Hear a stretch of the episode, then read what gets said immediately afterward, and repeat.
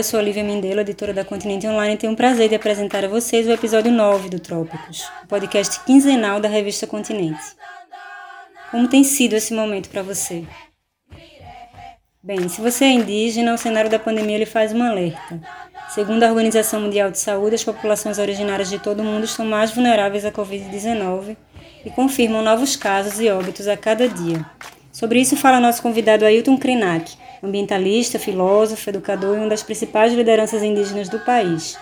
No Médio Rio Doce, em Minas Gerais, ele conversou comigo e a repórter especial Débora Nascimento por videoconferência, nos trazendo aqui uma visão ampla e contundente acerca dos impactos da pandemia entre os indígenas do país. O tema, aliás, é um dos destaques da reportagem de capa da edição de junho da revista Continente, escrita por Débora. Ele é autor de livros Ideias para Adiar o Fim do Mundo, de 2019, e o recente O Amanhã Não Está à Venda, lançado em meio à pandemia. Krenak é uma dessas vozes que mais precisamos ouvir neste momento. A conversa que você vai acompanhar a seguir foi gravada no dia 19 de maio, de forma remota, como tem sido a produção desse podcast nos últimos meses. Por isso, se notar alguma alteração nos áudios, a gente já pede desculpa. Junto à Doravante Podcasts, nossa parceira na produção do Trópicos, estamos trabalhando para continuar entregando os episódios de 15 em 15 dias, sempre às quartas-feiras. Mas antes de ouvir a conversa, já fica a recomendação. A obra O Amanhã Não Está à Venda foi lançada gratuitamente no formato digital pela Companhia das Letras. Acesse o link na descrição desse podcast e baixe o livro. Ailton, então a primeira pergunta seria como é que você compara essa nova ameaça às tradicionais ameaças, históricas ameaças aos povos indígenas desse país? Bem, em primeiro lugar eu quero manifestar meu sentimento profundo de perda a todos os parentes que nos, nas suas aldeias, nas suas famílias, tiveram familiares que foram vítima desse contágio e nem todos sobreviveram. Nós tivemos uma mortandade entre os povos indígenas nesse evento da pandemia que nos põe em alerta, ao sentido de que talvez não seja só mais um ataque contra o povo indígena. Talvez seja também um evento que está transcendendo a realidade colonial que a gente sofria historicamente, porque ela tem uma característica de ser uma pandemia. É claro que nós estamos é, sendo, de certa maneira, um grupo de risco alto, é entre as comunidades indígenas que tem sido identificado, por exemplo, o contágio comunitário. Não uma pessoa, mas famílias sofrendo contágio. Pela situação cultural, pelas condições que esses povos vivem e a maneira que compartilham os espaços e a, o alimento, a habitação, ele é uma situação de risco acrescentado, é alto risco. Desigualmente, nós estamos sendo atingidos por esse dano porque historicamente o Estado brasileiro discrimina os povos indígenas. Então, junto com outras subhumanidades, com outras comunidades humanas que estão sendo atingidas, os povos indígenas são aqueles que ficaram mesmo largados à sua própria sorte principalmente aquelas comunidades indígenas ou aqueles grupamentos indígenas que estão vivendo desaldeados, porque sequer eles estão podendo recorrer à rede dos distritos sanitários indígenas, onde foi alertado com mais eh, veemência a necessidade de proteção a esse grupo de risco que são os povos indígenas. A própria Organização Mundial da Saúde alertou para a emergência de que os estados nacionais promovessem um atendimento direcionado a esse grupo de risco que são os povos indígenas. Ailton, dá para identificar quais são as regiões onde os indígenas estão mais vulneráveis à Covid-19? Pesquisadores da Fiocruz e pesquisadores de outras universidades, inclusive da Unifesp, né, a Universidade Federal lá de São Paulo, desde o mês de março estão produzindo relatórios e documentos orientadores para o pessoal da saúde, de certa maneira dirigido também às comunidades indígenas, como um alerta para aquelas regiões que são consideradas é, mais vulneráveis. Curiosamente, a indicação de que os povos que vivem em regiões de floresta, como os Yanomami, por exemplo, ou os povos que estão de contato recente no Vale do Javari, nessas orientações iniciais, aparecia como os grupos de risco com alerta mais alto. Mas aquelas comunidades que vivem no Sudeste, aqueles que estão em São Paulo, Rio de Janeiro, Espírito Santo, Minas Gerais e no sul do Brasil, Paraná, Santa Catarina, Rio Grande do Sul, começaram a registrar óbitos e começaram a registrar, a registrar contágios, com maior extensão até do que na Amazônia. Na Amazônia nós tivemos entre os Yanomami um óbito, entre os Ticuna e os Cocama, que são os vizinhos dos Ticuna, houve um contágio comunitário e houve um registro já de nove óbitos entre os Cocama.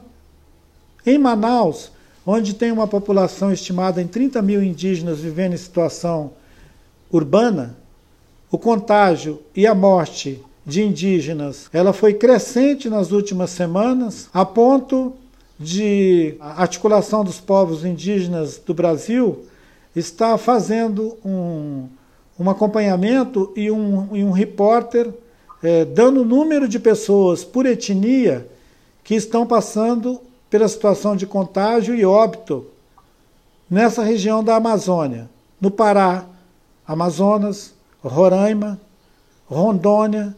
Então tem um monitoramento do que vem acontecendo nessa região e parece que o estado do Amazonas é onde teve o maior número de óbito indígena. No Nordeste já tem o registro de óbito, foi um, um alarme para a gente ficar atento que aquelas aldeias que estão próximas à cidade, elas têm uma alta taxa de risco de contágio. Tem uma disparidade aqui nos números é, que eu tinha visto aqui, a Articulação dos Povos Indígenas do Brasil, a PIB, registra 92 mortes, enquanto a Secretaria Especial de Saúde Indígena, CESAI, confirma 20, é, 19 vítimas fatais. Vocês estão levando em consideração qual dessas instituições? Nós estamos levando em consideração todos os registros, considerando que a CESAI ela só vai é, reconhecer como óbito indígena quando na declaração de óbito estiver indicado qual é a etnia. E nós sabemos que os indígenas que estão desaldeados, quando é feito o registro de óbito, é, esse registro não declara a etnia, eles dizem que a pessoa é parda. Como ele não tem a etnia, ele não entra naquela contagem de 29, ele vai para essa contagem de mais de 90.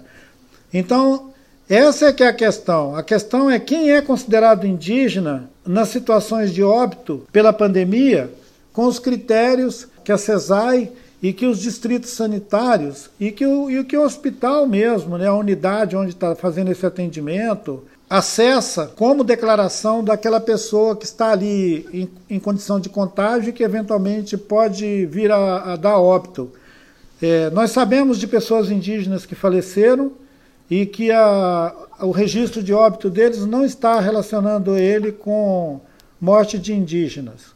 Como é que é considerada então essa população de indígenas não aldeados? Mas ele é informado pelos familiares, porque todas essas pessoas têm seus parentes nas aldeias. E, obviamente, no meio mesmo urbano onde eles estão, eles constituem comunidades, são comunidades indígenas vivendo em situação urbana. Em Manaus, essa população é estimada em 30 mil pessoas de várias etnias. Se um sujeito desse der óbito, os parentes dele sabem, mas o registro hospitalar, o registro funerário, não vai declarar que ele é indígena, vai declarar que ele está em Manaus. E, e com relação a, a, vocês aí, não existe nenhum caso, mas como é que vocês estão vivendo essa, esse isolamento? Criou-se alguma barreira? Como é que tem sido esse abastecimento de alimentação? Nós estamos nos utilizando de uma experiência que é o controle social. Em todo povo indígena, em todo território indígena, existe é, formas próprias de fazer um controle social quer saber quem entra e sai e que atividade as pessoas estão desenvolvendo a cada época do ano. Tem época que o pessoal vai fazer pescaria, vai fazer roça, vai fazer derrubada, vai fazer outras atividades internas ao seu próprio território e elas são observadas. Na quarentena, nós suspendemos qualquer atividade ligada a essa ideia de manejo, de produção aqui dentro da terra indígena. Afora essa atividade, as pessoas estão fazendo o resguardo, estão fazendo a quarentena. E tem um controle social aqui que recomenda que você não vá lá fora buscar um contágio para trazer aqui para dentro. A obediência a essa orientação, ela não é unânime. Uma ou outra pessoa pode contrariar essa orientação e querer ir lá fora. Mas tem uma vigilância. Algumas comunidades indígenas vizinhas nossas estão mais rigorosas ainda do que os Krenak. Decidiram informar aos seus vizinhos que está proibida a entrada de pessoas estranhas. Então, quem está dentro não sai quem está fora não entra. Parece que essa é a melhor maneira de evitar o contágio.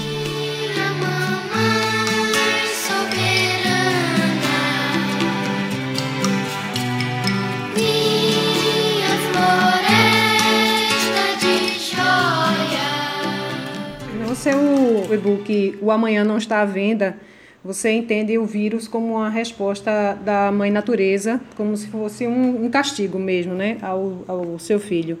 Gostaria que você discorresse sobre essa ideia. A observação que eu fiz no texto de O Amanhã Não Está à Venda, sobre a Mãe Terra estar mandando a gente ficar quieto, falando silêncio, ela tem relação com o entendimento que muitos povos indígenas expressam sobre esse vírus. É, os nossos parentes em diferentes regiões do Brasil, seus pajés, suas, seus sábios, é, entendem que nós estamos vivendo um momento em que a Terra está respondendo à nossa desordem planetária. A humanidade esqueceu de onde veio e o que está fazendo aqui na Terra.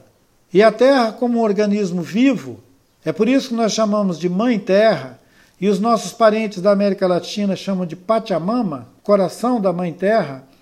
Esses modos de entender a Terra como organismo vivo permite que a gente reconheça que nesse momento esse organismo vivo está nos chamando a atenção, dando um alerta de que se a gente não mudar o nosso ritmo aqui na Terra, ela pode ser mais severa com a gente. Quando eu falo severa com a gente, eu não estou separando mais os brancos dos índios, ou dos negros, ou dos chineses. Porque a Mãe Terra, quando ela der uma resposta, ela vai dar uma resposta para toda essa constelação de gente espalhada pelo mundo que a gente chama de humanidade. A humanidade não distingue quem é preto, quem é branco, quem é índio, quem é amarelo. E o organismo da Terra, quando ele tiver que apagar a essa humanidade desordenada, ele apaga todo mundo. Ele não faz distinção. É por isso que esse vírus mata qualquer um de nós. É por isso que os povos indígenas têm que fazer uma quarentena rigorosa, têm que ter consciência e não pode cair na ilusão de que porque nós somos os filhos da terra, nós vamos ser poupados. Tanto que, significativamente, o primeiro indígena que morreu com essa Covid foi um Yanomami, um jovem Yanomami. Na história antiga dos nossos povos, quando os brancos chegaram aqui e passaram sarampo, catapora, varicela e outras doenças transmissíveis, eles matavam aldeias inteiras sem saber o que estavam fazendo.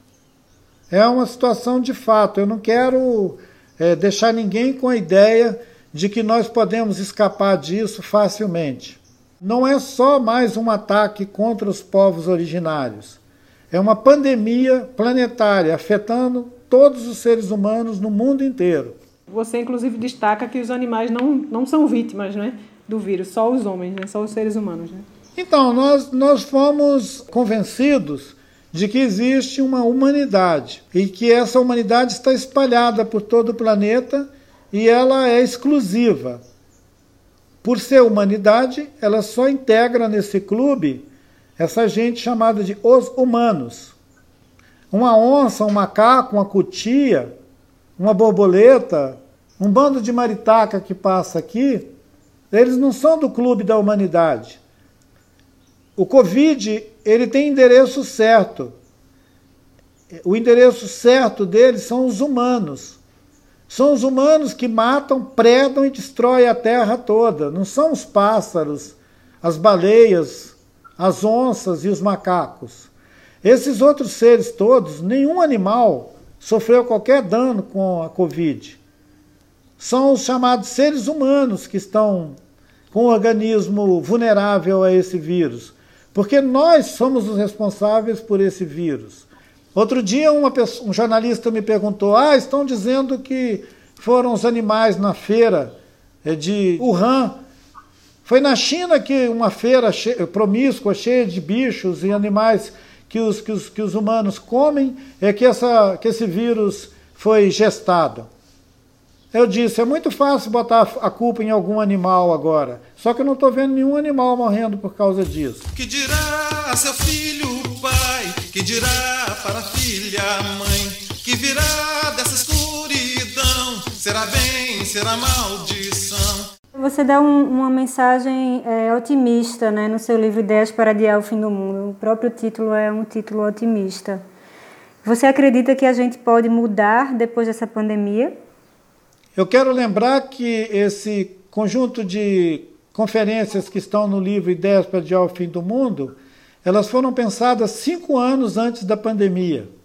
O texto que veiculou esse ano, com o título de O Amanhã Não Está à Venda, é que aconteceu durante a pandemia, onde eu digo que o amanhã não está à venda porque tem muita gente que está achando que vai escapar daqui e vender o dia de amanhã, botar ele no mercado de novo e continuar a mesma desabalada correria atrás de dinheiro, atrás de riqueza.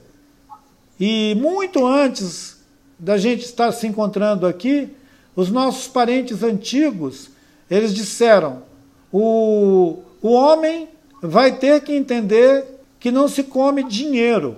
Quando a natureza não der mais o necessário para a gente viver, o homem vai entender que dinheiro não se come. As pessoas estão dizendo que a economia não pode parar. Nós escutamos, não só no Brasil, mas fora do Brasil também, os governos estão loucos para botar a máquina para girar de novo, para produzir dinheiro. Isso que eles chamam de economia, gente, não é outra coisa, é dinheiro. Os governos fazem uma conversa é, sem nenhum sentido, dizendo que a produção precisa ser retomada, que a economia precisa ser retomada. Eles deveriam ser mais honestos e dizer que eles estão querendo continuar fazendo dinheiro, independente de quantas pessoas morrerem. Ailton, eu queria que você comentasse essa, essa medida editada pela FUNAI que permite a ocupação e venda das terras indígenas sem homologação. Nesse momento, de sobreposição de uma crise política e de uma pandemia, esse governo, que chegou para desmantelar o país inteiro, aproveitou para emitir uma série de é, orientações e instruções e resolução que inclui acabar com o Ministério do Meio Ambiente, acabar com o ICMBio, acabar com a própria FUNAI. E se utilizar dessas agências para fazer uma contrapolítica pública. É como se a gente tivesse sido invadido por um vírus inimigo que decidiu fazer tudo ao contrário. Ao invés de você proteger as terras indígenas, você incita a invasão das terras indígenas. Ao invés de você suspender os títulos ilegais de, de invasores dos territórios indígenas, você cria uma instrução para que a FUNAI dê uma, um certificado a um cara que invadiu uma terra indígena para ele ir no cartório e registrar a terra em nome dele. E incita novas ocupações na Amazônia de terras públicas, não só terras indígenas. A FUNAI está sendo orientada a legitimar a ocupação ilegal de terras indígenas e parar a demarcação de novas terras indígenas. Então, é uma, é uma contraordem interna do aparelho do Estado para é, confundir, para criar um caos fundiário no país.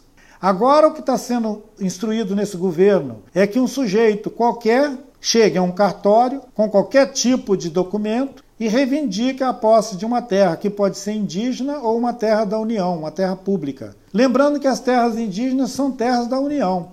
Então, o que nós estamos sendo é incluído num pacote de assalto fundiário. É por isso que essa medida provisória se chama MP da grilagem. A FUNAI está dentro da MP da grilagem como uma implementadora da MP da grilagem. Então o que resta é o nosso povo se firmar nos seus territórios e enfrentar o inimigo, botar ele para fora. Se antes a gente convocava o movimento indígena para fazer retomada, agora nós vamos ter que convocar o movimento indígena, que é para botar para correr os nossos inimigos que estão tentando entrar nos nossos territórios. Outro trecho que você fala nesse e-book, né, o Amanhã Não Está à Venda, que é, abre aspas, tomara que não voltemos à normalidade, pois se voltarmos é porque não valeu nada a morte de milhares de pessoas no mundo inteiro. Então, é sobre isso. Esse comentário que eu queria de você a respeito dessa normalidade que as pessoas tanto querem à volta.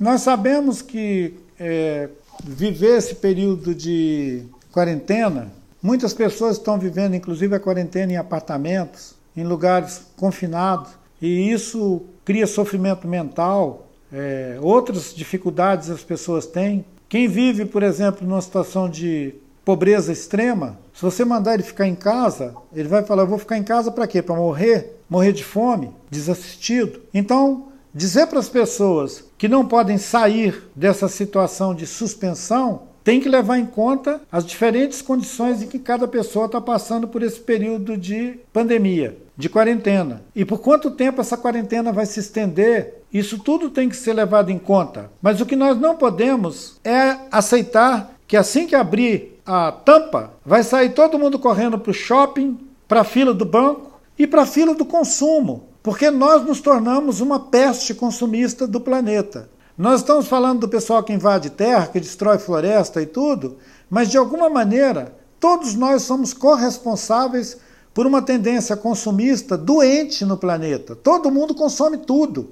Mesmo nós, os povos indígenas, estamos sendo drogados pelo consumo. Muitas pessoas estão saindo do seu território em busca de uma relação com esse mundo da mercadoria, do mercado, da economia. Essa ideia de que existe um mundo que é uma economia, isso é uma ficção. Da mesma maneira que agora nós estamos fazendo um exercício aqui, como se a gente estivesse conversando juntos, e nós sabemos que tem uma tela separando a gente e que cada um está no endereço separado, a ilusão de que existe um mercado, de que nós todos podemos consumir, ela é mentira, é insustentável. Se todo mundo for consumir, nós vamos antecipar o fim desse mundo que nós convivemos nele. Nós vamos destruir mesmo todas as florestas e vamos acabar com as outras espécies. Todo mundo conhece a lista das espécies de animais em extinção. O próximo da lista se chama Homo sapiens. Que a felicidade da cidade não tem que o mato Aí a dor vai nos unir. A gente, quando fala, por exemplo, de alteração climática, que é um assunto que estava muito presente até a pandemia chegar, 5% desses povos originários que existem no mundo são responsáveis por 80% da preservação das florestas. A gente sempre aprende, é, quando a gente entra em contato com as cosmovisões indígenas né, de diferentes povos, a gente sempre aprende que há uma harmonia ali, há uma solidariedade, há uma ideia de coletividade. O que, é que a gente pode aprender da visão ou das visões indígenas a partir desse momento? A gente pode aprender que o modo de estar na terra desses povos é coletivo. Primeira coisa, não existe a propriedade privada da terra, que tem a ver com a mercadoria, que a gente estava falando agora há pouco, e com a ideia de economia e de comer dinheiro. Esses povos não acreditam que come dinheiro e não acreditam que pode ser proprietários da terra. Vivem na terra de forma comunitária, coletiva, não proprietária. Isso contraria geral, porque o mundo inteiro, os outros 90%, ocupam o mundo de forma privada, concorrente um com o outro, disputando um com o outro. Não é comunitário, não é colaborativo. Uma herança ancestral desses povos, chamados povos originários, ela coloca essa parte da humanidade numa situação tão vulnerável quanto a vulnerabilidade dos ecossistemas em que eles vivem. A biodiversidade do planeta inclui esses corpos. Esses corpos sensíveis que protegem a biodiversidade global são vulneráveis, assim como a biodiversidade do planeta. A biodiversidade do planeta ela é vasta, mas ela não é resistente à nossa presença desorganizada no mundo. Cada ecossistema tem um equilíbrio próprio. É por isso que nós temos povos que vivem em floresta, tem povos que vivem nas montanhas, nos desertos, tem gente que vive no gelo. Os nossos parentes inuit, os esquimó que vivem no Ártico, eles vivem no gelo, mas o gelo deles está derretendo, assim como a nossa floresta está queimando. Então você tem nos polos o gelo derretendo, os ursos parecendo cachorros abandonados, porque os ursos não têm mais o que caçar no gelo. Eu vi uma imagem de um urso todo arregaçado, sujo, andando no gelo, a ponto de cair morto. O gelo derrete, a floresta queima e nós no meio. Então eu acho que esses povos que asseguraram 90% da biodiversidade do planeta com sua forma de estar no mundo, eles estão agora em grave risco de extinção porque os seus organismos não estão drogados ainda com a, o carbono, o petróleo e toda a porcariada que essa civilização decidiu é, fazer a farra do consumo. Por isso que eu digo que o amanhã não está à venda. Se alguém acha que pode sair dessa e correr de novo para uma fila, ele pode declarar qual foi a escolha que ele fez. Ele fez uma escolha, que é a escolha do fim do mundo. E para esse tipo de escolha, não tem o que adiar nada. É por isso que eu tenho concluído que os humanos estão mesmo se configurando como uma peste no planeta. O problema não é o vírus. O problema são os produtores de vírus. Quem produz vírus são os seres humanos. Se a gente não parar a, o nosso modo de estar na Terra, nós vamos mesmo provocar um vírus, um Covid-19, um Covid-20, 22, até uma hora que todo mundo morre. Eu não tenho dúvida. A mudança climática no planeta, gente, e a insistência em usar combustível fóssil, o aquecimento global, a mortandade dos peixes em cada estação do ano, que a gente vê as, as praias coalhadas de, de, de, de peixes e seres das águas morrendo. Ora, se a gente não está entendendo a mensagem, vai ter uma hora que a mensagem vai ser assim, um apagão geral. Eu, não, eu já falei, eu não quero, não quero ficar sendo identificado assim como um profeta do Apocalipse. Mas eu estou vendo, estou sentindo que nós não temos mais outra coisa a fazer do que senão mudar o paradigma de estar na, no mundo e estar aqui na Terra. Se o nosso modo de estar aqui na Terra for 70% da população do planeta em cidades, você pode marcar um X, porque a gente não passa desse século 21. Ailton, muitíssimo obrigada. Muito bom conversar com você. Ailton, gostaria de agradecer também pela sua entrevista. E assim chegamos ao fim de mais um Trópicos. Antes de encerrar, gostaria de convidar vocês, neste período de confinamento, a acessarem o site e as redes sociais da Continente. Lá, Estamos em diálogo aberto com nossos leitores e contando com a participação e a colaboração de artistas e outros agentes culturais. São vídeos, entrevistas, transmissões ao vivo, recomendações de obras e, claro, outros conteúdos exclusivos e inclusivos para que a gente possa passar ainda mais fortalecidos por este momento tão difícil de reclusão. A seleção de músicas que embala este episódio tem trechos de canções do povo Krenak, presentes na coletânea O Canto das Montanhas, que está disponível no site da FUNAI. Você também ouviu trechos do disco Chai, de Milton Nascimento. Chai é quando sou o teu igual, assim canta Milton, referindo-se ao vocábulo da língua do povo Caxanauá do Acre. O Trópicos é uma realização da equipe da Continente junto com a Doravante Podcasts. Este programa contou com produção e pauta de Guilherme Gates e edição de áudio de Rafael Borges. A revista Continente é uma publicação da CEP, Companhia Editora de Pernambuco. Muito obrigada pela escuta e até breve.